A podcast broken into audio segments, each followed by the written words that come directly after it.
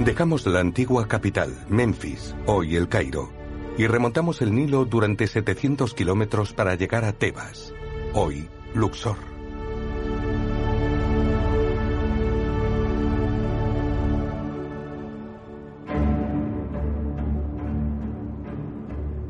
Junto a la antigua capital religiosa, en la orilla este del río, se encuentra el majestuoso templo de Karnak. Esta maravilla, construida hace casi 4.000 años, fue junto con Luxor el complejo litúrgico más grande del imperio egipcio. Las piedras están cubiertas de estos signos que los griegos llamaban jeroglíficos, escritura sagrada, porque para los egipcios eran divinos.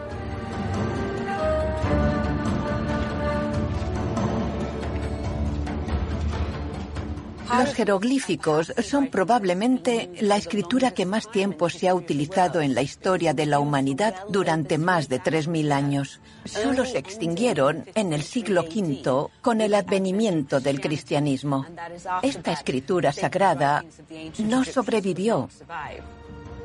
Y todas estas piedras se volvieron mudas, guardando los secretos del pensamiento y de la religión de los antiguos egipcios.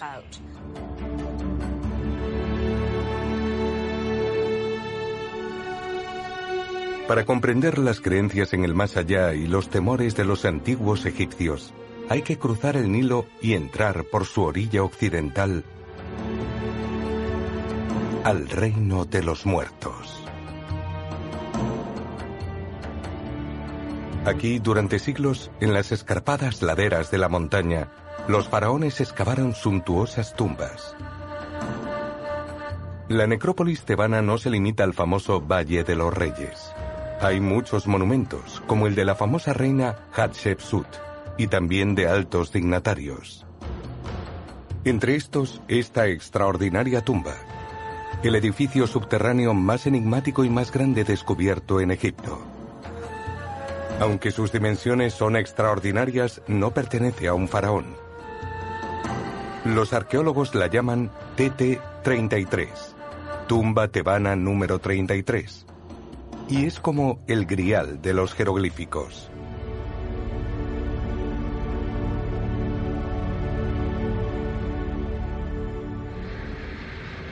Durante 17 años el profesor Claude Tronecker ha estado estudiando la TT-33 bajo los auspicios del Instituto Francés de Arqueología Oriental en el Cairo.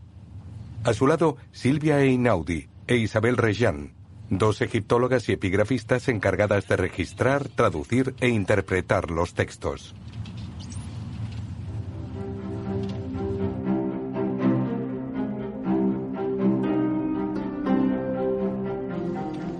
Hoy es un gran día. Tras dos años de interrupción de las excavaciones, el equipo vuelve a entrar en la tumba. Buenos días. Buenos días. Buenos días. Buenos días. La misión tiene solo cuatro semanas para exhumar sus últimos tesoros y salvar sus textos milenarios. Vamos a entrar. Si Dios quiere.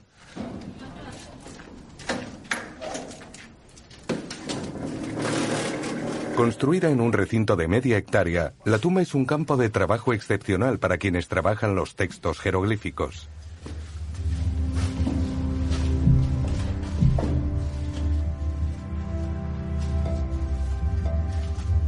Su enrevesado trazado y sus pozos atraparon a más de un aventurero en el siglo XIX.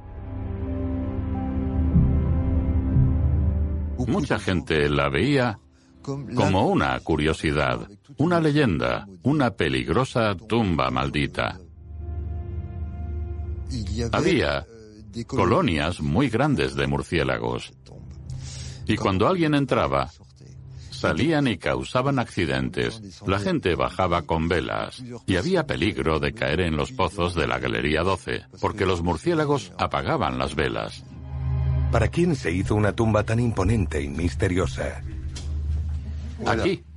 Aquí está. Pa, Di, Imen y Pet. Petamenofis. Petamenofis. En los dos primeros pasillos siempre hay una imagen de Petamenofis mirando hacia el exterior de la tumba, como si diera la bienvenida a los visitantes. Su nombre y su imagen están en todas las paredes. No hay duda. Esta tumba es su última morada.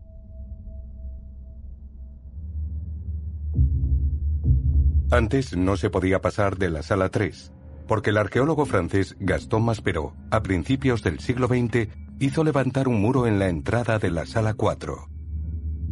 En un artículo, Maspero dice, tapiamos la tumba de Petamenofis por culpa de los murciélagos. Espero que cuando la abramos finalmente podamos saber quién fue Petamenofis. Me basé un poco en este texto para abrir la tumba. Cuando Claude Tronecker obtuvo permiso para acceder al resto de la tumba, entró en un espacio que había estado cerrado durante un siglo. Los cadáveres descompuestos de millones de murciélagos hacían el aire irrespirable. El suelo y las paredes estaban muy deteriorados. Pero en cuanto el profesor vio las paredes, supo que acababa de descubrir un tesoro de valor incalculable. Fue una revelación. En particular el famoso texto de bienvenida que descubrí. Se me llenaron los ojos de lágrimas. Una llamada a los vivos. Vosotros, que estáis en la tierra, los que habéis nacido y que... Este es el signo de futuro. Er, mes, tú. Los que habrán de nacer. Es increíble. Lo que sigue ahora dice, los que vienen a pasear. A pasear por la necrópolis. No está nada mal. Los que vienen porque les gusta ver tumbas antiguas. Son textos de mediados del siglo VII a.C. con una tradición de más de dos mil años. Los que vienen a buscar fórmulas, es decir, nosotros. Nosotros. Cuando vi esto me emocioné hasta llorar. Me dije, no es posible, nos estaba esperando. Los que vienen a buscar fórmulas. Y sigue, que miren lo que hay aquí, en esta tumba. Y hay una fórmula de bendición que dice, y tendrán la bendición de Amón si respetan la tumba. Y sobre todo, nos pide aquí restaurar lo dañado. Tengo que hacerlo, es un mensaje directo. Un mensaje desde la noche de los tiempos. Petamenofis nos habla directamente nos pide que cuidemos su tumba. ¿Era un visionario o un megalómano? ¿Cómo podía estar seguro de su posteridad?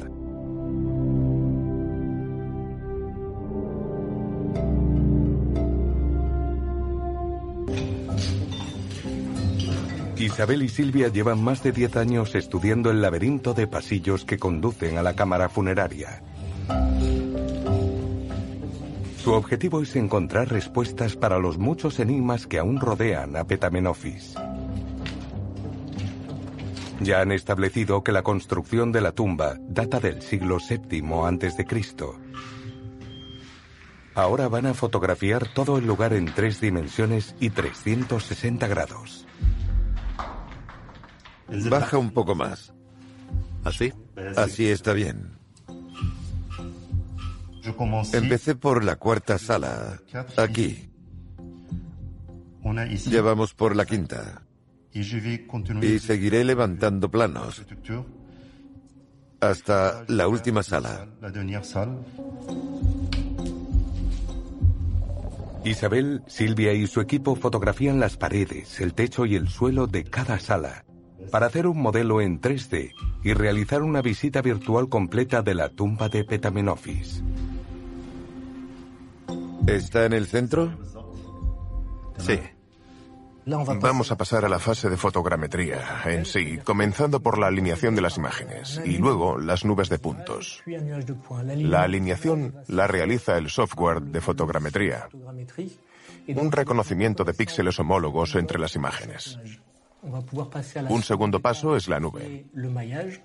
El software identifica todos estos millones de puntos y los conecta mediante pequeños triángulos. Así llegamos al desarrollo del volumen del modelo.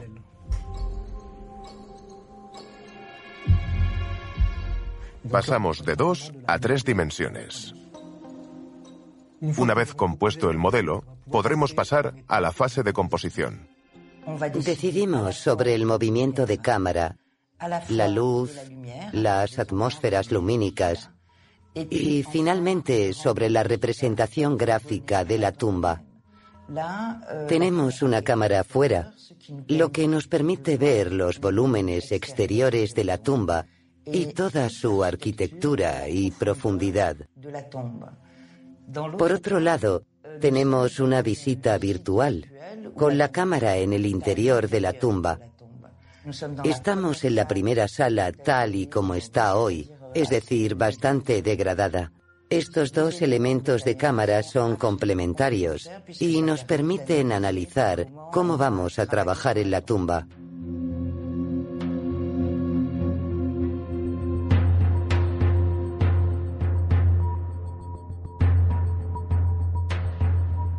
Una exploración virtual extraordinaria e inédita. Por primera vez se nos ofrece el inmenso laberinto de la TT-33. 22 salas, innumerables pasillos y galerías inextricables. Todo repartido en tres niveles, a más de 20 metros bajo las arenas del desierto. 2.622 metros cuadrados de paredes decoradas todas ellas cubiertas de jeroglíficos. ¿Cómo se descifran estas inscripciones asoladas por los siglos, los saqueadores e incluso el humo de sus lámparas? Solo descifrando los textos que decoran las paredes, sabremos más sobre el destinatario de esta tumba. Sabremos su nombre, pero ¿por qué llegó a tener una tumba aún más grande que la de un faraón?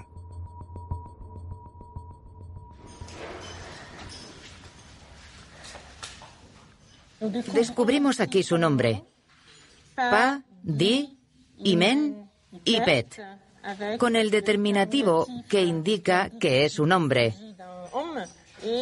Su título principal es Hep, Tep, es decir, sacerdote lector y jefe, o sacerdote lector y maestro de ceremonias. Petamenofis debió ser alguien que conocía la historia religiosa del antiguo Egipto, que conocía los textos religiosos. Se le menciona como escriba, escriba del rey. Era un punto intermedio entre quienes trabajaban en la biblioteca, elaboraban rituales, hacían y catalogaban papiros, y quien celebraba las ceremonias religiosas ante la multitud. Alguien que estaba entre la teoría y la práctica religiosa con el propósito de apaciguar los temores del pueblo egipcio. No se edifican cosas así sin miedo a la muerte. En esta figura del Museo del Cairo, Petamenofis aparece como escriba. Pertenecía a la élite alfabetizada, que ostentaba un inmenso poder.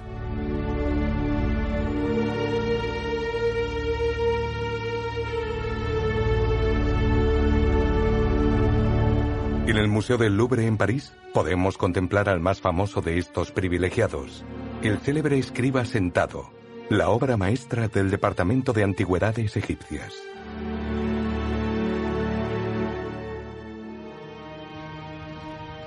Christophe Barbotan es un reconocido especialista en escritura jeroglífica. Egipto estaba gobernado por la élite de los escribas, esta élite dirigía una enorme masa campesina, ya que la civilización egipcia era campesina y administrativa. Así fue durante 3.000 años. El escriba llevaba las cuentas, escribía el correo, etc. Los más cultos incluso hacían literatura en el sentido moderno de la palabra, e incluso tenían bibliotecas. Los escribas utilizaban una caña cuya punta imitaba un pincel y tinta negra hecha con carbón y un aglutinante y roja a base de ocre. Trabajaban con distintos pinceles según se escribiera o se pintara. Los jeroglíficos se leen en principio de derecha a izquierda. Para entender en qué dirección se leen, buscamos un signo animado. Por ejemplo, esta codorniz se ve que mira hacia la izquierda, así que leeremos de izquierda a derecha y en columnas. En otros casos tendremos lo contrario. En una puerta veremos en el lado izquierdo los signos de derecha a izquierda y viceversa. Es una escritura que se adapta a la arquitectura.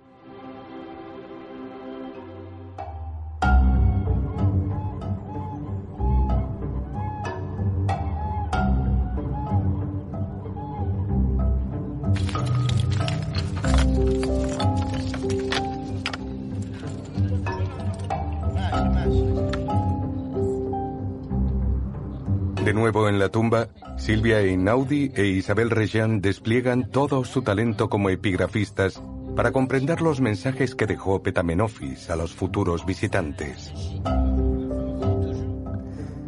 Todas las claves están ahí, ante sus ojos, grabadas en piedra. La epigrafía es el hecho de copiar a mano alzada el texto para luego poder estudiarlo. Estas partes en gris que veis, con estas líneas de lápiz, son partes que faltan, que no puedo ver en la pared a pesar de mis esfuerzos con la linterna. Porque hay cristales de sal que han dañado las inscripciones o hay partes del muro que se han derrumbado por completo. Estoy tratando de ver, con la luz rasante, si una línea que veo en la pared es realmente un jeroglífico o si es una fractura. Silvia tiene poco tiempo para trabajar en la tumba, pero las fotos en alta definición le permitirán seguir descifrando en el laboratorio.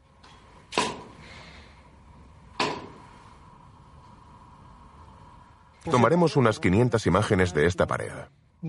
Fotografiamos con luz rasante y en alta definición para luego ampliar y extraer la mayor cantidad posible de información. Son dos sistemas complementarios. Es absolutamente necesario tener un acercamiento físico a los textos para intentar leer con el movimiento de la luz las sombras y los pequeños detalles de la inscripción que de otro modo son ilegibles en las fotos, especialmente en las paredes que están dañadas. Mientras copiamos el texto también tenemos tiempo para reflexionar, para comenzar a traducir y a pensar sobre el texto que estamos copiando. Las habilidades lingüísticas no bastan. Para entender esta escritura también hay que entender su historia, de dónde viene y cuándo surgió.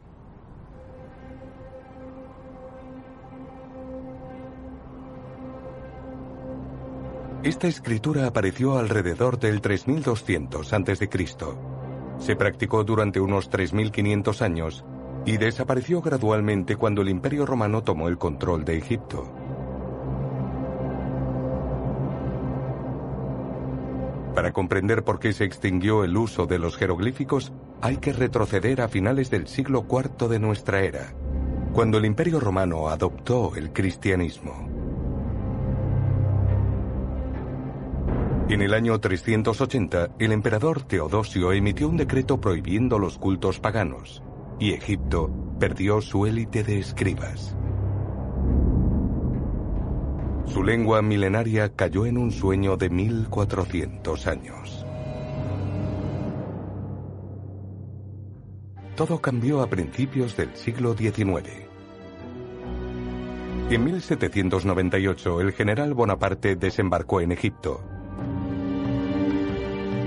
Su campaña militar iba unida a una expedición científica cuyo objetivo era estudiar la historia y la geografía del país.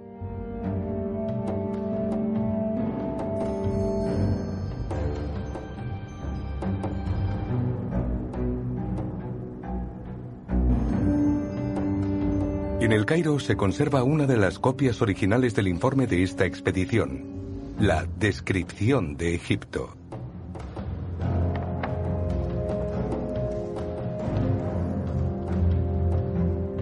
En esta gigantesca obra, los egiptólogos han encontrado una de las escasas representaciones de la tumba de Petamenofis como la Gran Siringe. Intrigados por este laberinto, los estudiosos de Bonaparte alzaron planos muy precisos de la tumba, pero no pudieron comprender los jeroglíficos que contenía. En esta misma expedición, un soldado hizo el hallazgo que abrió el camino al desciframiento en Rosetta, al norte del país. El teniente Bouchard encontró una estela, fechada en el siglo II a.C., en la que está grabado un decreto del rey Ptolomeo V un texto escrito en tres escrituras diferentes. Jeroglífico, egipcio demótico, una versión simplificada de los jeroglíficos, y griego antiguo. Aquí tenemos, en esta ilustración de la descripción de Egipto, la piedra de Rosetta. Rápidamente se dieron cuenta de la importancia de esta piedra trilingüe. En escritura jeroglífica, tenemos el cartucho de Ptolomeo V, que sirvió como referencia y permitió comprender que en los cartuchos había nombres reales.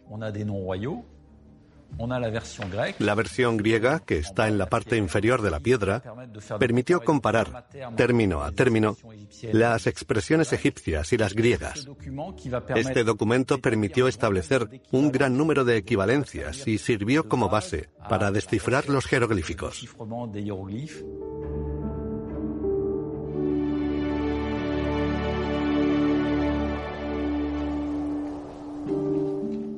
Antes de que se pudieran leer los jeroglíficos, los textos grabados en los monumentos seguían siendo un misterio.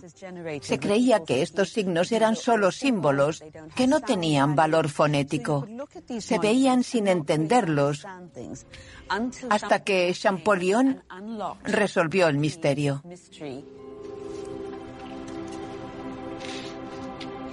Mirad este cartucho esta forma ovalada que contiene el nombre del rey. Aquí se lee P, T, O, Le, Mis.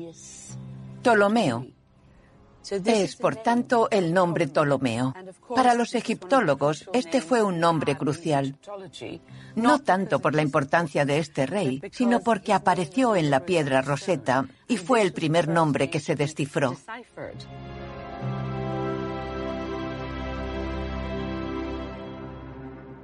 ¿Cómo logró Champollion descifrar esta lengua muerta a partir de unos signos grabados en una piedra? En primer lugar, él sabía griego, por lo que pudo leer el nombre del rey Ptolomeo, Ptolemaios en griego, en la piedra de Rosetta, y luego identificar el cartucho del mismo rey escrito en jeroglíficos.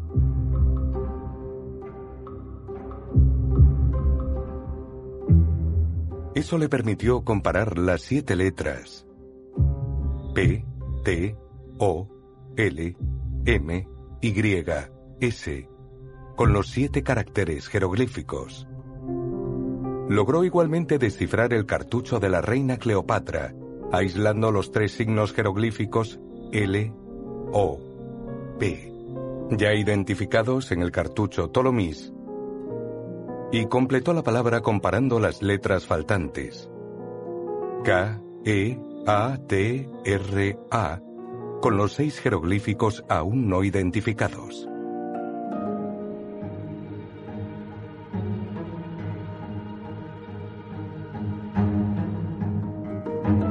Segundo paso. Estos cartuchos contenían la transcripción fonética de nombres griegos. Pero ¿qué hacer con los nombres de faraones anteriores a la colonización griega? Aquí es donde entra la genialidad de Champollion, que era un apasionado de los idiomas. Desde los 13 años estudió hebreo, árabe, sirio y arameo.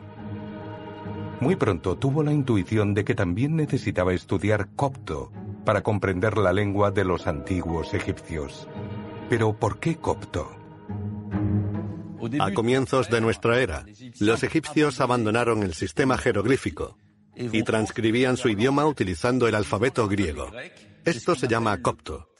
El idioma copto y su escritura perduraron a través de los textos litúrgicos de los cristianos ortodoxos.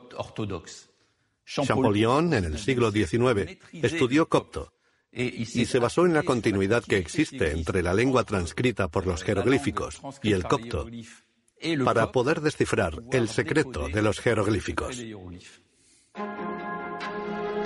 Gracias al copto, Champollion consiguió descifrar un nuevo cartucho, en el que reconoció la S.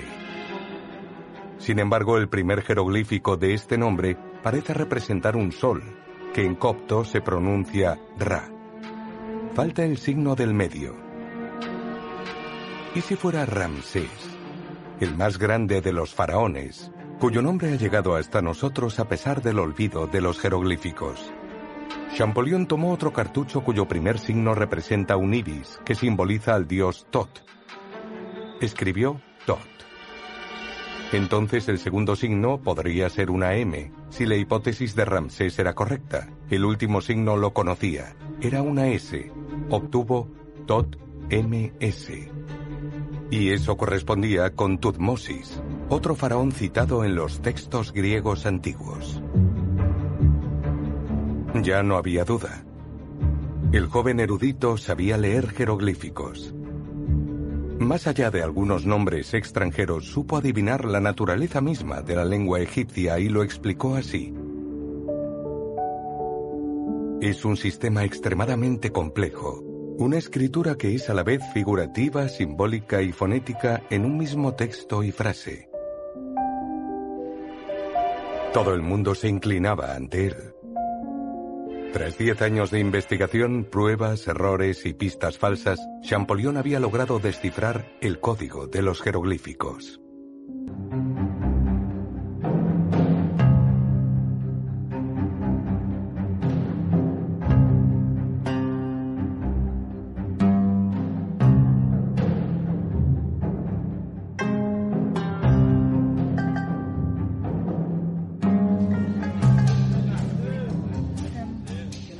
200 años después, los especialistas continúan su labor. Si la tumba de Petamenofis es una joya del antiguo Egipto, es porque en sus paredes no se lee un texto cualquiera, sino los principales libros funerarios, colecciones que contienen ritos y fórmulas mágicas destinadas a acompañar a los difuntos. Petamenofis hizo de su tumba mucho más que un enterramiento. Es una biblioteca increíble y única.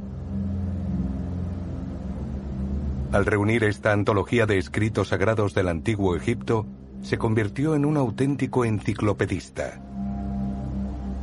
Estos textos permiten comprender la forma en que los antiguos egipcios veían el mundo. Cuentan los grandes mitos de esta civilización.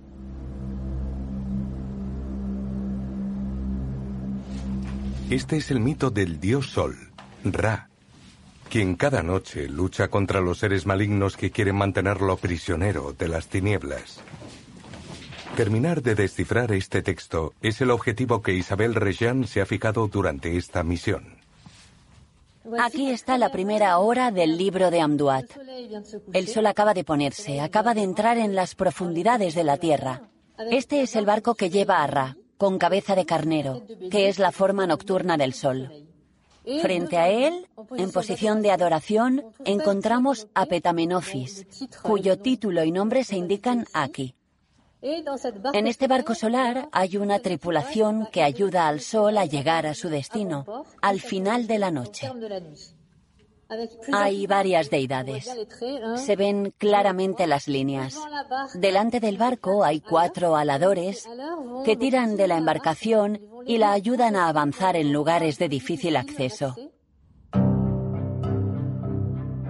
¿Por qué está Petamenofis adorando al dios Ra en el barco solar? ¿Por qué quiere protegerlo?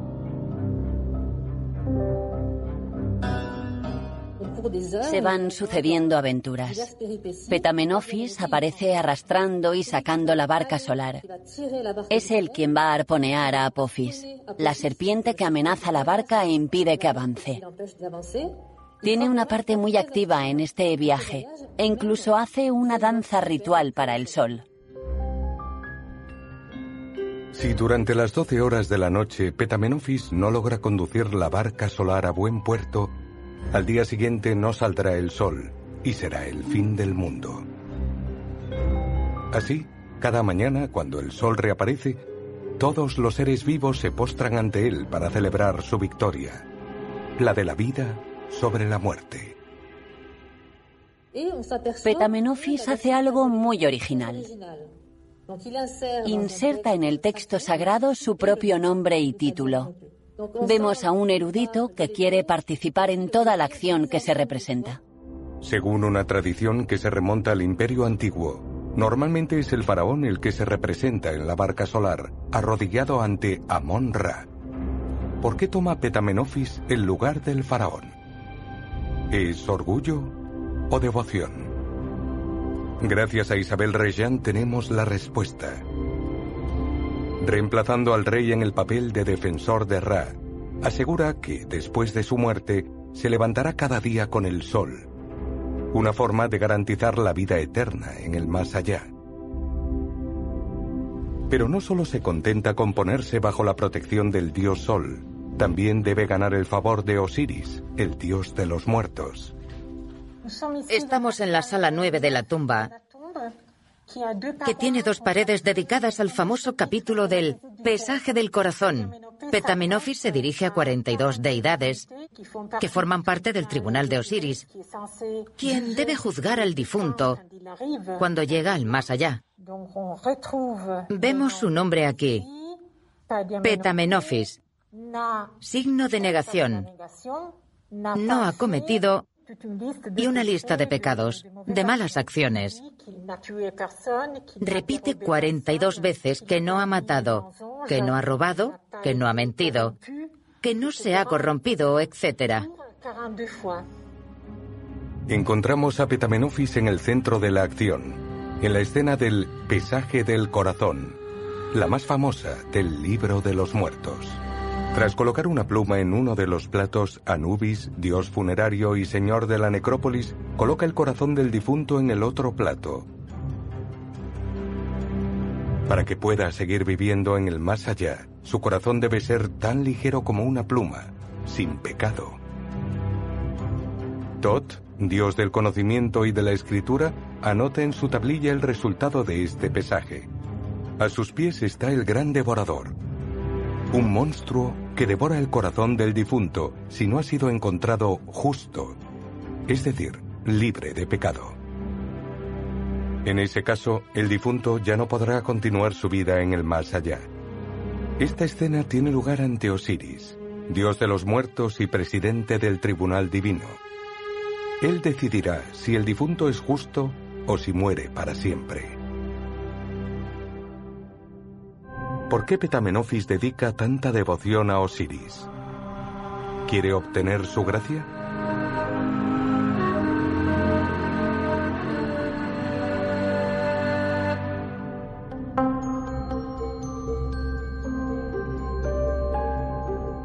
Aún hay más. Los egiptólogos han descubierto que Petamenofis hizo grabar su nombre docenas de veces en las paredes de su tumba. ¿Por qué? Para él y sus contemporáneos, los jeroglíficos tenían un poder mágico. Mientras los visitantes de la tumba lean y pronuncien su nombre, tendrá la seguridad de vivir en el más allá.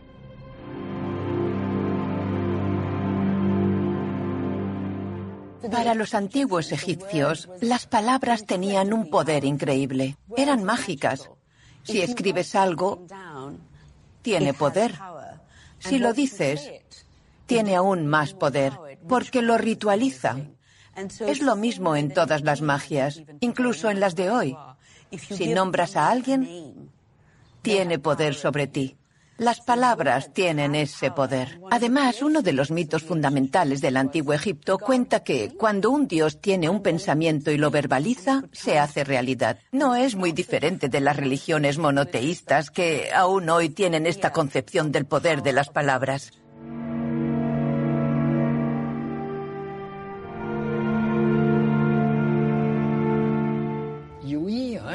O sea, conozco el secreto de los jeroglíficos. Dice, domino todo tipo de magia. Es muy raro que un artesano se atribuya a sí mismo el dominio de los jeroglíficos y el acceso a todos los poderes de la magia. Y además que quiera mostrarlo en la estela mediante un proceso muy interesante que ha pasado totalmente desapercibido hasta ahora. En la parte inferior de la estela vemos unos portadores de ofrendas que llevan comida a la pareja difunta, una escena muy normal.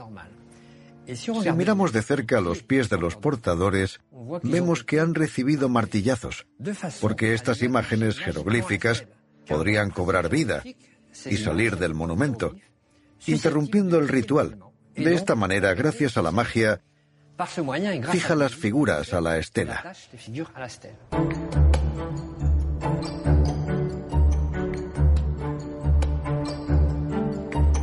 Los jeroglíficos adquieren su poder mágico cuando están tallados en piedra. Igualmente el difunto solo podrá continuar su vida en el más allá si su cuerpo es embalsamado y descansa en su tumba. Cuando Petamenofis decidió hacer esta tumba, la excavó en la piedra caliza de Tura. Se hizo un patio profundo, como en todas las tumbas de aquí, para penetrar en la piedra y tallar estas paredes blancas como catedrales.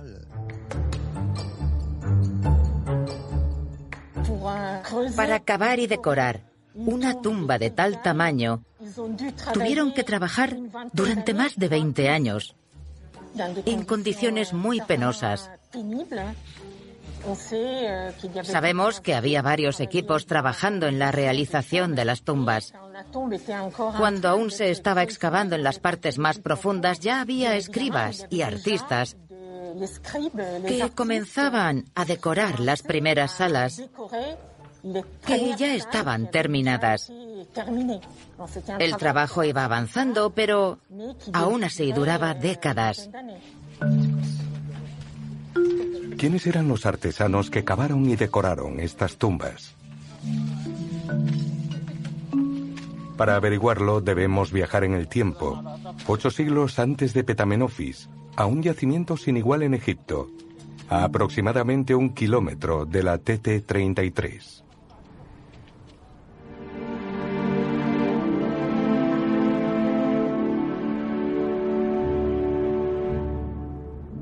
Un pueblo de artesanos de las tumbas reales o una escuela de jeroglíficos.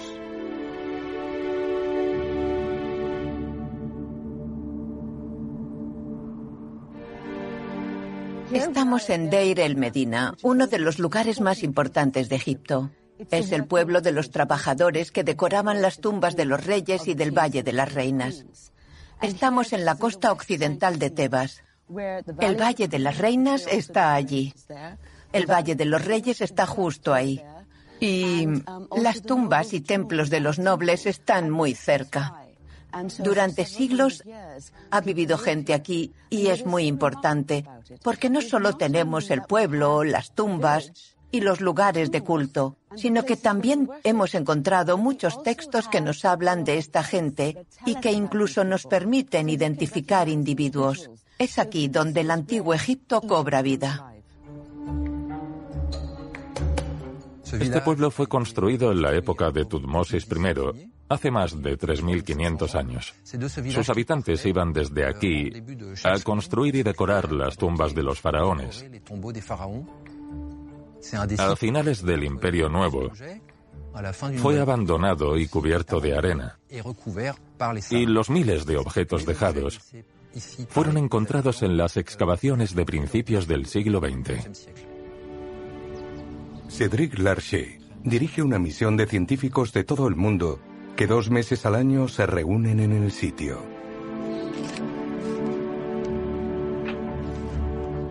Su objetivo es estudiar los restos de este pueblo para comprender el trabajo de estos artesanos. Este es nuestro lugar de trabajo, nuestro laboratorio, donde vienen los investigadores de la misión con los datos que recopilan. Yersan se encarga de analizar las diferentes especies de madera que se encuentran en el sitio. Zachary trabaja con Ahmed en el proceso para tratar de entender para qué se usó un objeto, qué está escrito en él y contextualizar el lugar del yacimiento donde se encontró. Aquí tenemos una muestra de los llamados ostraca, objetos que se han encontrado en grandes cantidades aquí en el sitio de Deir el Medina. Se trata de fragmentos de piedra caliza o de cerámica que servían como soporte para la escritura. Estos ostraca aportan información de la vida local, hechos, listas de trabajadores que trabajaron aquí y el nombre de sus familias. También tenemos en algunos de estos objetos ejercicios de escritura que nos muestran que hubo una enseñanza aquí, en el sitio de Deir el Medina. Aquí vemos una línea en rojo sobre la que se grababa, pero el trazo no es muy seguro. Este otro lo haría alguien más avanzado, ya que los trazos son limpios y representan bien el signo de la cesta. Aquí, en Deir el Medina, se pueden ver los diferentes grados de especialización y la transmisión del conocimiento de padres a hijos. También el sacerdote les ayudaba a leer y escribir. En algunos ostraca podemos ver que al principio escriben torpemente y luego se vuelven cada vez más seguros. Se copiaban los textos clásicos hasta saberlos de memoria y dominar el dibujo de los signos. Suponemos que los aprendices tenían modelos y dibujaban líneas del mismo signo hasta llegar a la forma deseada por quien le enseñó. Aquí tenemos columnas muy bien dibujadas, signos pequeños que no se tocan. Un buen trabajo de copia. En las cartas se usaba la escritura hierática. Son jeroglíficos, pero en forma cursiva. Los jeroglíficos serían como nuestras letras mayúsculas, mientras que los signos hieráticos equivaldrían a las letras minúsculas.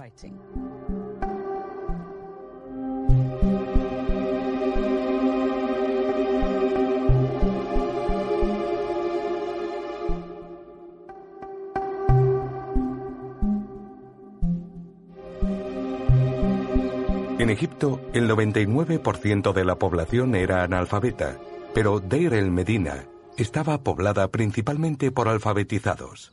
Había una estricta jerarquía social para distribuir el trabajo en las tumbas.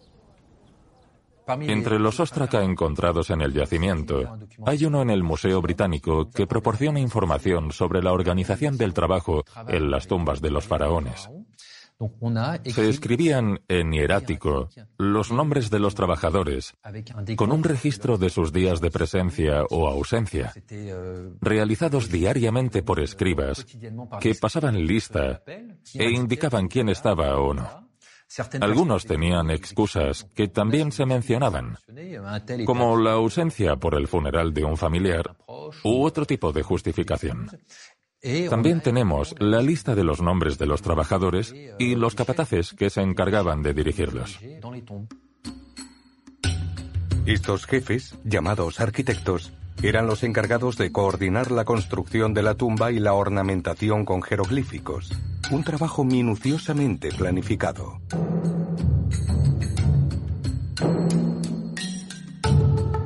Primero se excavaba en una veta en la montaña cuidadosamente marcada antes. Un trabajo agotador. Los hombres picaban la piedra caliza con mazos de madera y cinceles de bronce. No había herramientas de hierro hace 3.500 años. Otros sacaban los escombros fuera de la tumba. Luego venían los trabajadores encargados de pulir los suelos y paredes.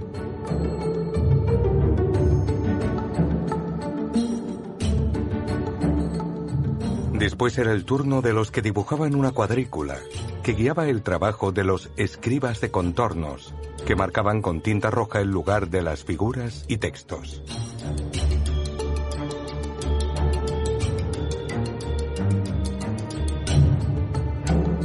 Entonces llegaban los grabadores, con mazos de madera y cinceles de cobre, siguiendo el modelo indicado.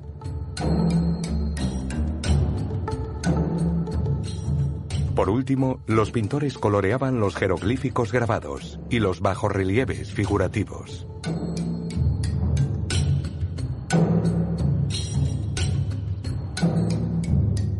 Se han encontrado bastantes pinceles cuya forma y tamaño varían según su uso. Unos servían para estucar o pintar la primera capa de la pared. Pinceles más finos se usaban para trazar figuras o jeroglíficos. Generalmente estaban hechos de fibras vegetales, dobladas sobre sí mismas y luego sujetadas con una cuerda. Tenemos mucha cerámica que contiene material de pintura. Esta se usó para hacer color rojo. Este otro color se obtuvo machacando un trozo de mineral azul, del cual aún conservamos los restos, que se molió para obtener una pasta utilizada como pintura. En Deir el Medina hay un templo excepcionalmente bien conservado que ilustra el talento de estos artesanos de la antigüedad. El templo de Ator, construido alrededor del 200 a.C., donde destacan los dioses Amon-Ra y Osiris.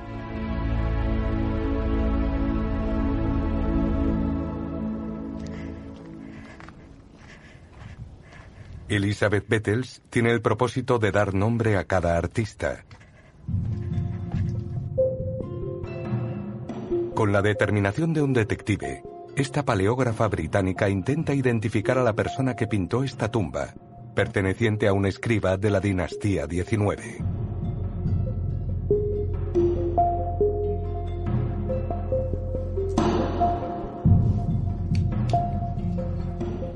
Cada uno de nosotros escribe de manera diferente.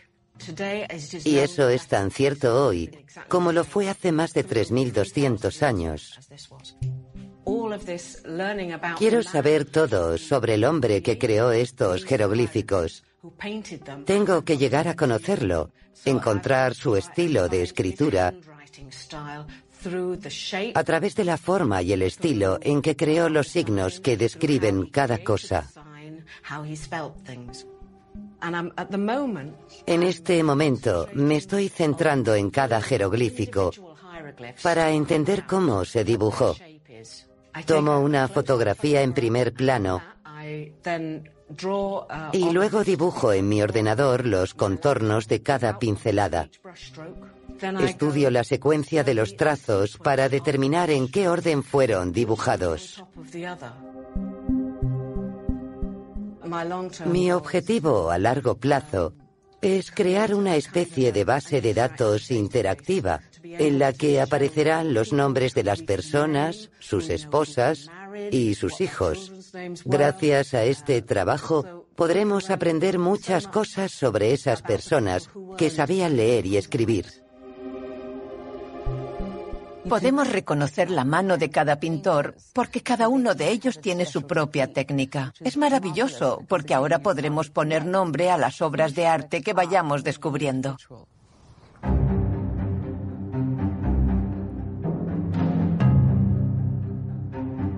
Los últimos artistas abandonaron Deir el Medina ocho siglos antes de que se construyera la tumba de Petamenofis. Sin embargo, sus técnicas y conocimientos se habían transmitido de generación en generación a quienes decoraron la TT-33. La misión continúa. Los egiptólogos pretenden unir, como un enorme rompecabezas, estos magníficos escenarios que el tiempo ha fragmentado.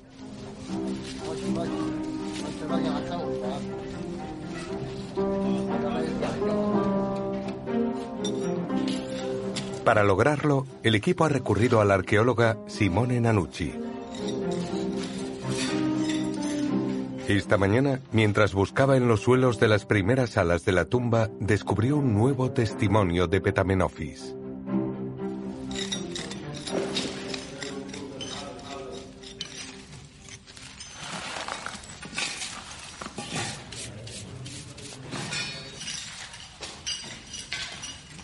¿Lo pongo aquí? Sí. Aquí está. Se han encontrado miles de fragmentos de las paredes, pilares y techo. El objetivo de la investigación es también poder reconstruir su posición original. Esta parte probablemente estaría en esta pared sur de la sala.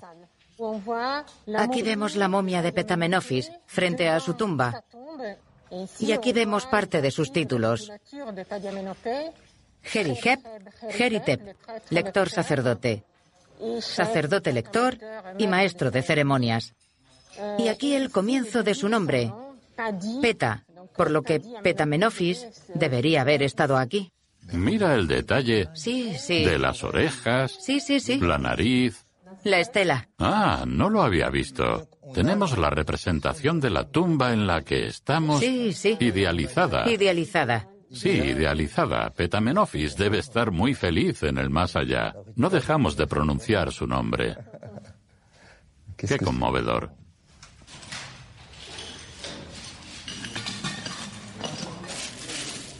Tenemos aquí un fragmento del rostro de una estatuilla funeraria llamada Ushepti, que perteneció a Petamenofis. Lo encontramos porque era parte de una serie de la que encontramos más fragmentos. Estos Ushepti se colocaban en la bóveda con el difunto.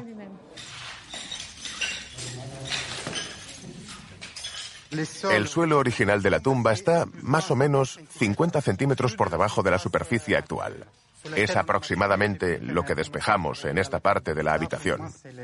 Se ven rastros de cenizas y capas de escombros. Seguramente el espacio fue utilizado por los lugareños que vivían cerca para refugiarse temporalmente y también, sobre todo, como establos para los animales.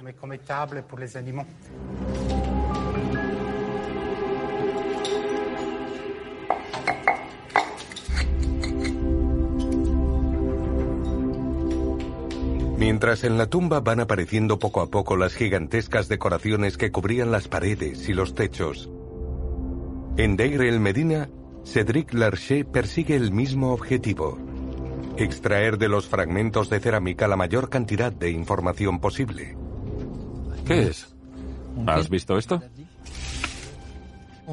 Tenemos documentos en los que apenas podemos distinguir trazos de escritura y no sabemos realmente lo que representan.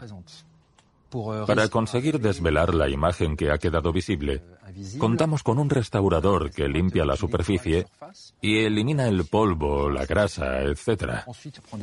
Tomamos fotografías directamente en el sitio y las enviamos a nuestro laboratorio para que nuestro especialista revele qué había en los ostraca.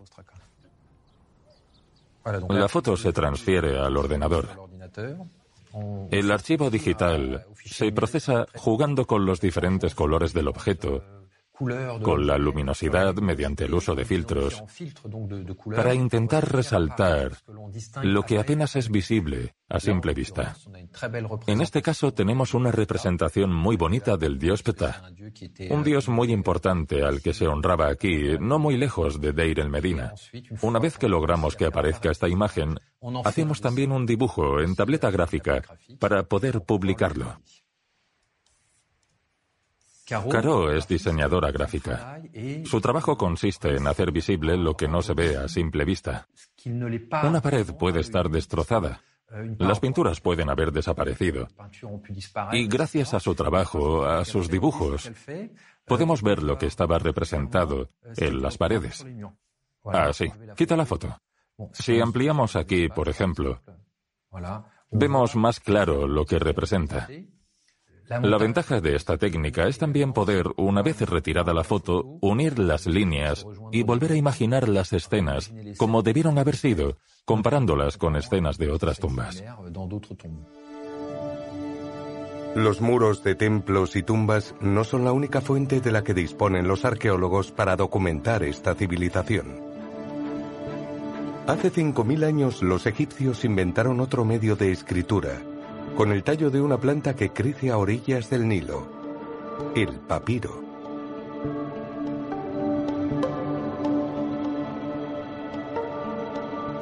En el siglo XIX la gente comenzó a coleccionar papiros egipcios. Un tal Bernardino Drobetti, cónsul de Francia en el Cairo, comerciaba con ellos. El rey de Piamonte le ofreció una fortuna para adquirir su colección. Un tesoro arqueológico compuesto por estatuas, objetos y papiros tan impresionante que permitió en 1824 la creación de un museo. Apenas inaugurado, sus promotores solo tenían una idea en mente. Después de adquirir la colección Drobetti, los italianos querían traer a Turín al hombre que encontró las claves del antiguo Egipto. Champollion aceptó su invitación. Le disgustaba que Francia no hubiera adquirido esta colección en vez de Turín. Por eso dijo, el camino hacia Memphis y Tebas pasa por Turín. En Turín, Champollion estaba en el paraíso. Permaneció en el museo durante ocho meses para estudiar los papiros, que describió a su hermano como indescriptibles. Hizo descubrimientos extraordinarios al restaurar fragmentos microscópicos traídos de Egipto por Bernardino Trovetti. Los científicos siguen recomponiendo y restaurando papiros en Turín con la misma meticulosidad. Fue aquí donde Champollion realizó hace 200 años una obra que sentó las bases de la cronología de las dinastías faraónicas.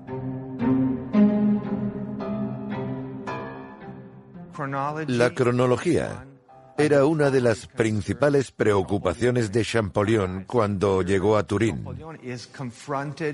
Se enfrentaba a una rica colección, como nunca antes había visto. Entre los papiros a los que se enfrentaba, había uno que era una lista de nombres reales, el canon real de Turín o papiro real de Turín. Es una lista de reyes comenzando desde los tiempos de los dioses hasta la época de Ramsés II, que fue cuando se elaboró esta lista. Podemos leer la duración de sus reinados. Ocho años Menkawar, veintidós Yetkara y treinta Unis.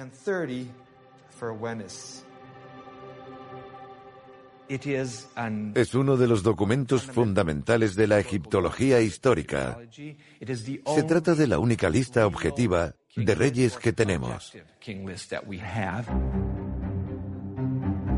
En las bodegas del museo, Champollion descubrió con júbilo otros papiros. Uno de ellos es un documento de particular interés. Un texto escrito en la época de Ramsés III que narra la primera huelga de la historia. El papiro de la huelga cuenta cómo los trabajadores de Deir el Medina, que no habían recibido su salario, abandonaron el pueblo para quejarse al faraón. Dijeron, hasta que no recibamos nuestro salario, no trabajaremos. Dejamos nuestros mazos de madera y nuestros cinceles de cobre y detenemos el trabajo. Si el rey no tiene tumba, es como el fin del mundo, porque el rey es el garante del equilibrio del mundo del equilibrio entre el bien y el mal. Es Él quien asegura la continuidad del mundo al asegurarse de que el sol salga todos los días. Para cumplir su misión, necesita una tumba para sobrevivir en el más allá. Por lo tanto, el trabajo de estos obreros es fundamental para el equilibrio del orden cósmico. Este papiro da testimonio del principio del fin de la Edad de Oro, de las primeras fisuras en el sistema faraónico. Eso es lo que nos dice este papiro. Champollion descifró encantado los papiros de Turín, pero aún le quedaba vivir la gran aventura de su vida. Remontar el Nilo hasta los confines de Nubia para perfeccionar su sistema de desciframiento, estudiando los jeroglíficos directamente sobre los monumentos. Perseguía ese sueño desde que siendo adolescente fantaseaba frente a las ilustraciones de la descripción de Egipto. En concreto esta, que representaba el templo de Ator en Deir el Medina. Es una representación magnífica, con una atmósfera particular, reforzada además por la presencia de este sacerdote meditando frente a los relieves. Champollion tuvo por primera vez una imagen bastante fiel de los templos egipcios, sus representaciones y sus textos, pero tenía que ir allí y revisar las inscripciones.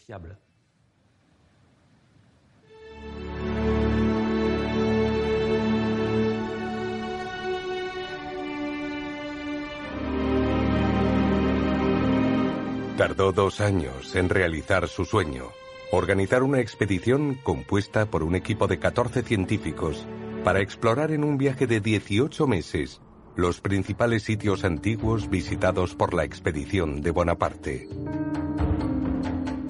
El desafío era colosal, pero él estaba a la altura de su ambición. Tan pronto como llegó a Egipto en 1828, Champollion se transformó. Se llamaba a sí mismo el egipcio. Se dejó crecer la barba, usaba un sable y vestimenta turca. Quería verlo todo y se esmeraba en hacer sus descubrimientos de la forma más metódica y meticulosa posible. Deseoso de compartir con sus compatriotas tanta belleza, no dudó en llevar a Francia incalculables tesoros, sarcófagos y estatuillas, descubiertos en las tumbas que visitó.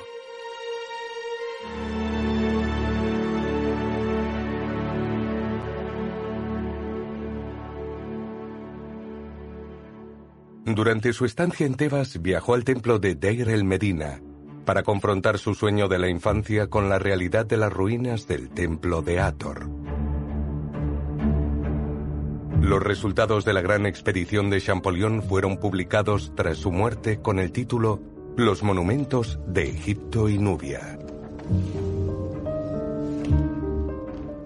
Tenemos aquí una representación del obelisco de Luxor, que luego fue transportado a la Plaza de la Concordia después de la muerte de Champollion y erigido en 1836.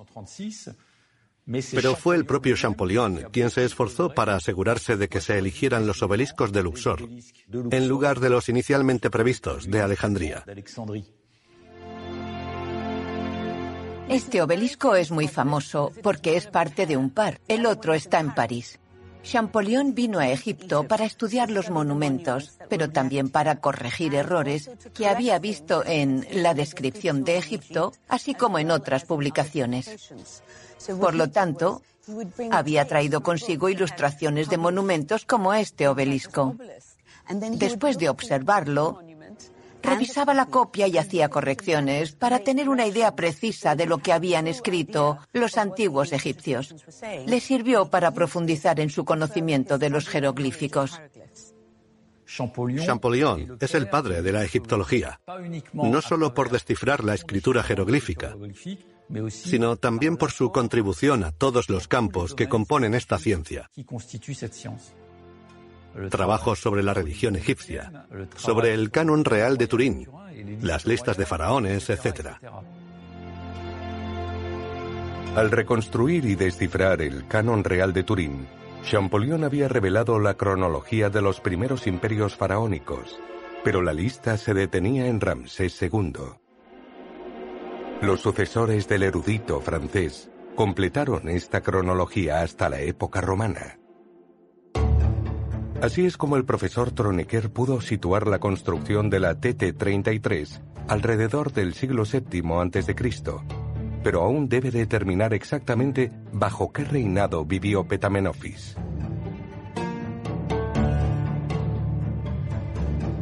¿Por qué este hombre tan poderoso nunca menciona a su rey en su tumba? De vez en cuando dice, yo era un hombre importante, el rey de mi tiempo, me estimaba mucho, pero nunca lo nombra. ¿De qué rey se trata?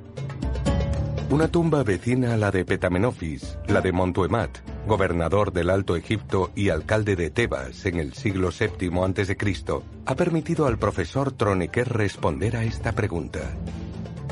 Durante unos diez años realmente ostentó el poder Montuemat, el señor que construyó el gran pilono que vemos a nuestras espaldas. ¿Cómo encaja Petamenofis en esto? Creo que ambos fueron más o menos contemporáneos, quizás con diez años de diferencia, porque hay elementos de la tumba de Montuemat que encontramos en la de Petamenofis, por lo que creo que este fue el consejero sacerdotal del rey Taarka. Taarka. También en el Louvre se puede admirar el busto del rey más famoso de la vigésimo quinta dinastía, la dinastía de los faraones negros del reino de Kush, es decir, los reyes kushitas. La dinastía nubia ya estaba empapada de la cultura egipcia cuando llegó, porque venían de Sudán, de la Alta Nubia, que había sido colonizada por Egipto. La élite se había adaptado a las costumbres egipcias y pretendía volverlas a su pureza original.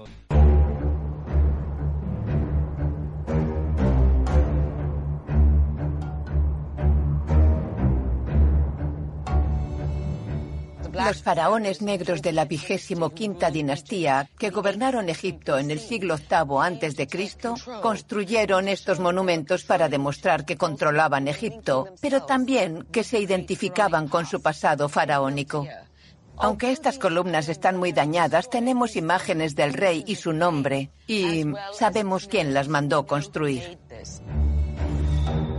El nombre del rey Taarka está inscrito en este cartucho grabado en la columna. Fue él quien construyó este complejo que se abre al templo de Amón.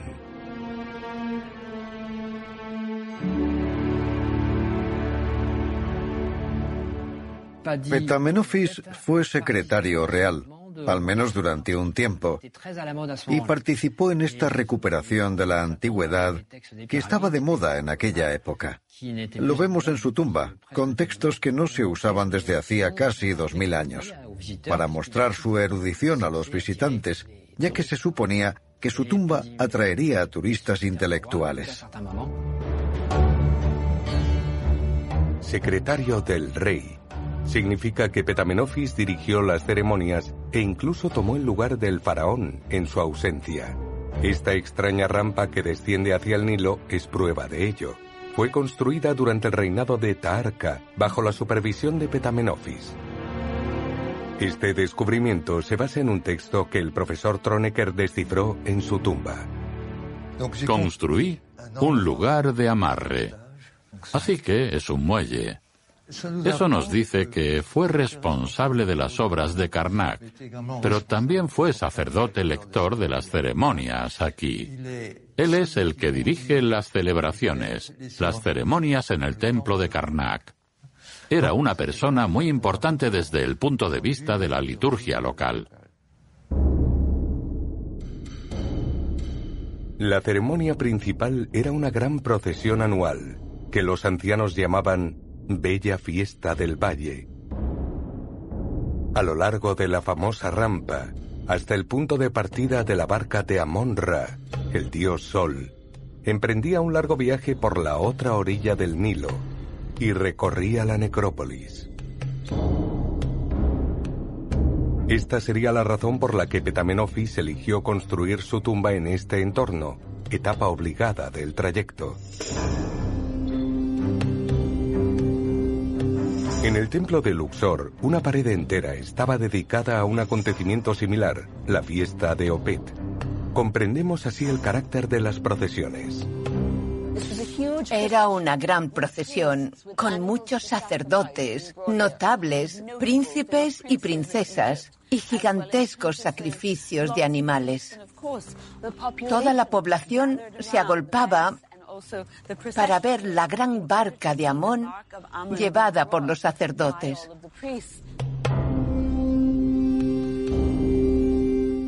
Había montañas de ofrendas al dios que luego se entregaban a las personas que asistían a la fiesta.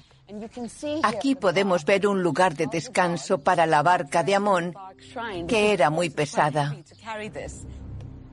A menudo se detenían para hacer ofrendas. La gente oraba. Era una oportunidad única de acercarse a Amón. Aunque estaba oculto bajo un dosel dentro de la embarcación, sabían que estaba allí. Aquí llevan la barca al Nilo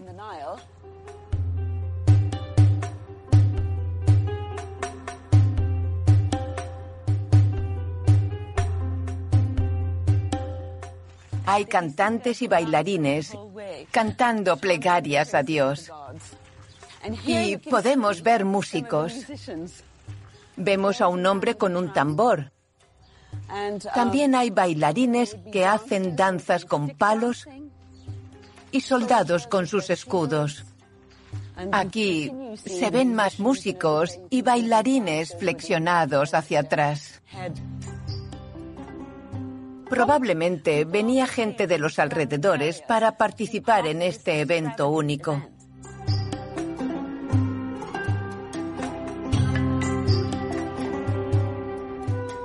Petamenofis formaría parte de todo este sistema de control establecido por los faraones nubios. Petamenofis guiaría a Taarca a través de la cultura, la religión y los textos del antiguo Egipto.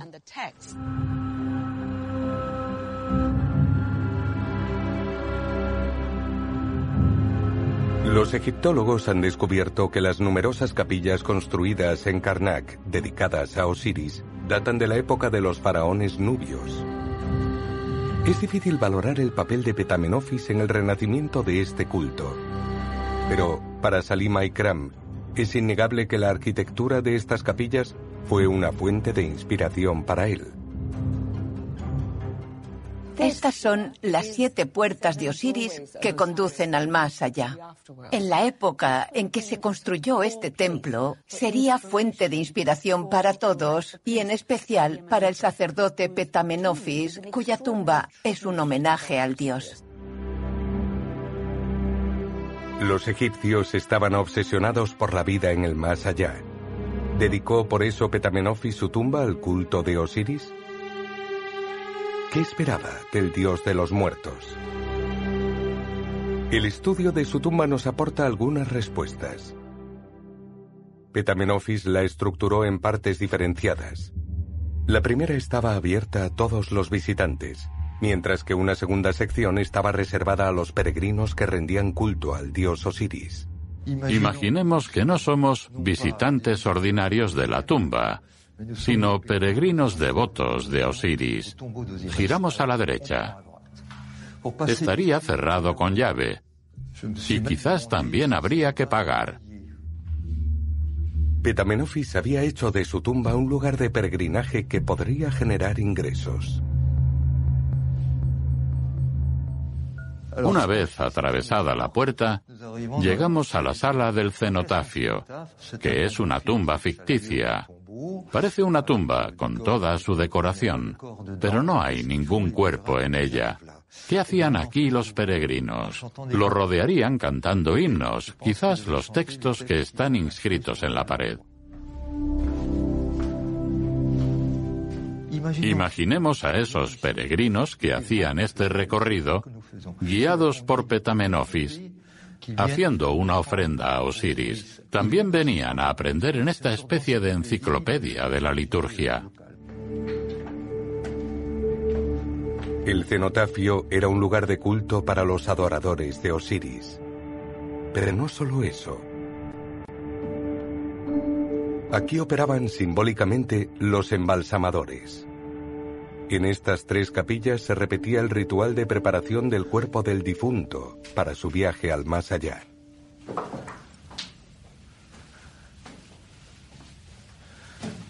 Ha aparecido todo esto. En el reverso de la puerta, en cada una de las capillas hay un texto en cinco o seis columnas con información sobre su papel. Está aquí, pero no como difunto, sino como sacerdote para los peregrinos. Estamos en el primer taller de embalsamamiento donde se deseca el cuerpo.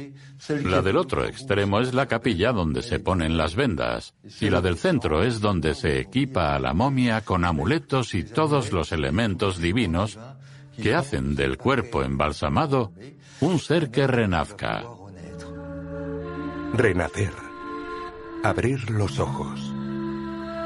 Una vez embalsamada la momia, el sacerdote procedía al ritual de apertura de la boca.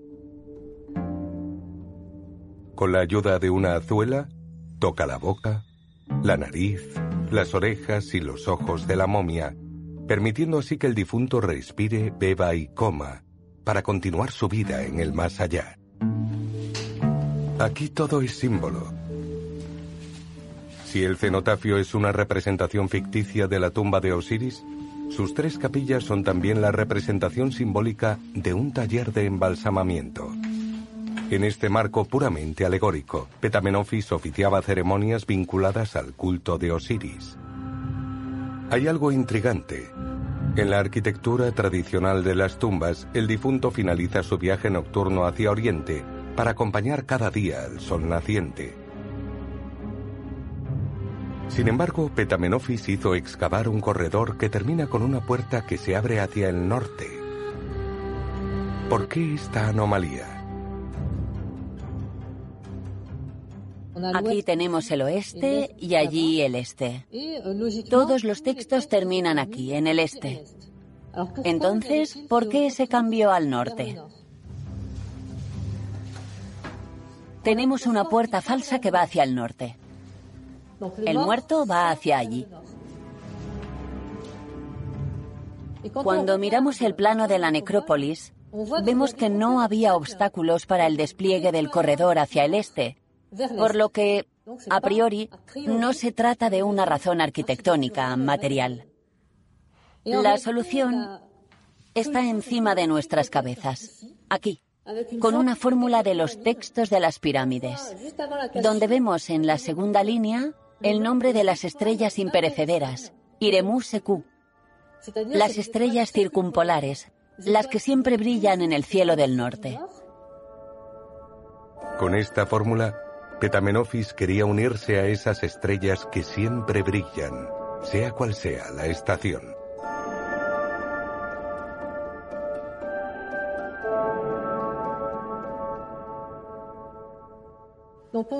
Vemos su deseo de tener dos posibilidades para asegurar la supervivencia después de la muerte. Y también se muestra su conocimiento de los textos más antiguos. Es extraordinario cómo materializó en la arquitectura ese conocimiento tan profundo de los textos. Petamenofis asegura así dos salidas a la eternidad. Pero el estudio de la tercera parte de su tumba a la que el profesor Tronecker llama parte privada, nos reserva otras sorpresas. Hay que descender al pozo de la sala 12, que tanto asustó a los visitantes y contribuyó en gran medida a la leyenda maldita de la tumba.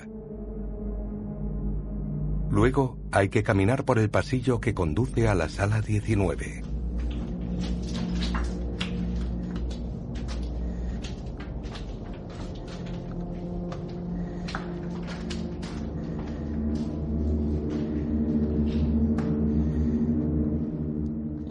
Aquí tenemos la famosa escena del despertar de Osiris, que ocuparía toda la pared. La parte central muestra al dios Osiris. Ante él está su hijo, Horus, que pone el símbolo de la vida bajo la nariz del dios y los jeroglíficos que significan despertar. La escena del despertar de Osiris se asocia normalmente a otra escena en la que aparecen dos barcos solares con Ra Orahti, un dios solar, y en varios registros aparece toda una serie de divinidades o espíritus guardianes.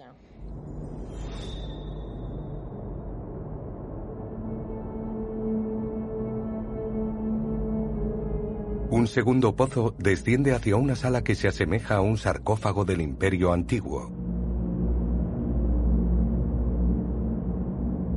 Técnicamente esta era la última sala de la tumba.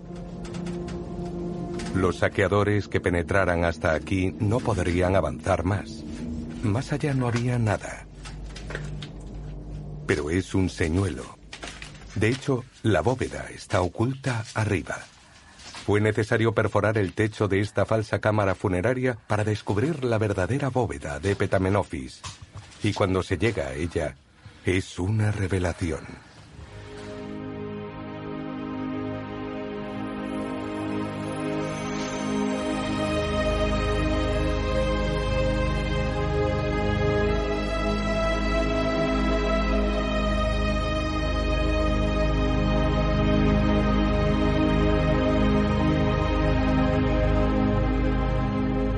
Decoraciones de las paredes y el techo de la sala son dignas de la capilla sixtina. Con la ayuda de los egiptólogos, se han devuelto virtualmente a su estado original.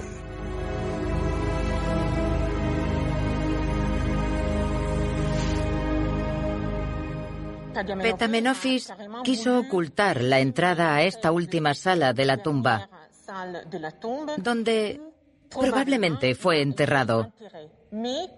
No se han encontrado los restos del sarcófago, pero nuestra hipótesis es que su momia estaría dentro de un ataúd de madera, colocado en un lecho funerario, que podría haber estado en la parte central de la sala. Esta hipótesis también se basa en el hecho de que en los muros este y oeste de esta cámara, entre los nichos que debían albergar las estatuillas, hay imágenes de los genios guardianes, las deidades que debían proteger el cuerpo de Petamenofis, los mismos genios guardianes que figuran a derecha e izquierda de Osiris que despierta. Creemos que Petamenofis quería reproducir una especie de versión tridimensional del despertar de Osiris, donde él mismo, en su lecho funerario, tomaría el lugar del dios, rodeado de sus espíritus guardianes. El último velo que se ceñía sobre el enigma de Petamenofis se ha levantado al fin. Unirse al presidente del Tribunal Divino, obteniendo su bendición, era sin duda para él la mejor garantía de proseguir una vida eterna en el más allá.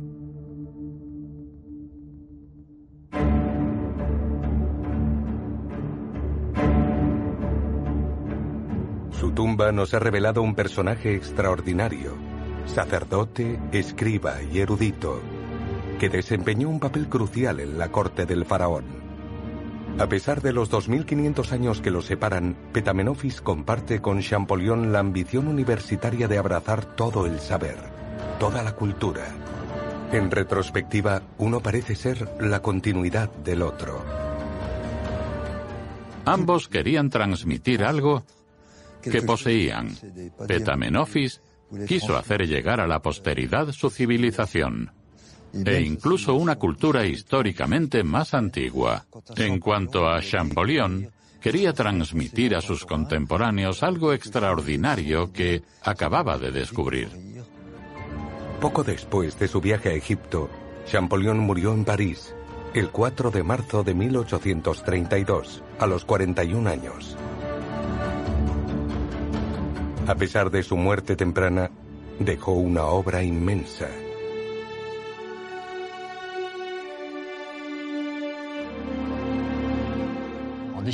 Al descifrar el secreto de los jeroglíficos, Champollion abrió la gran puerta de la egiptología, que no ha dejado de desarrollarse hasta hoy. Los egiptólogos han continuado la labor de nuestro gran descifrador. El objetivo prioritario de sus próximas misiones es continuar con la conservación de la tumba y restaurar sus tesoros, para desvelar los últimos secretos de Petamenofis.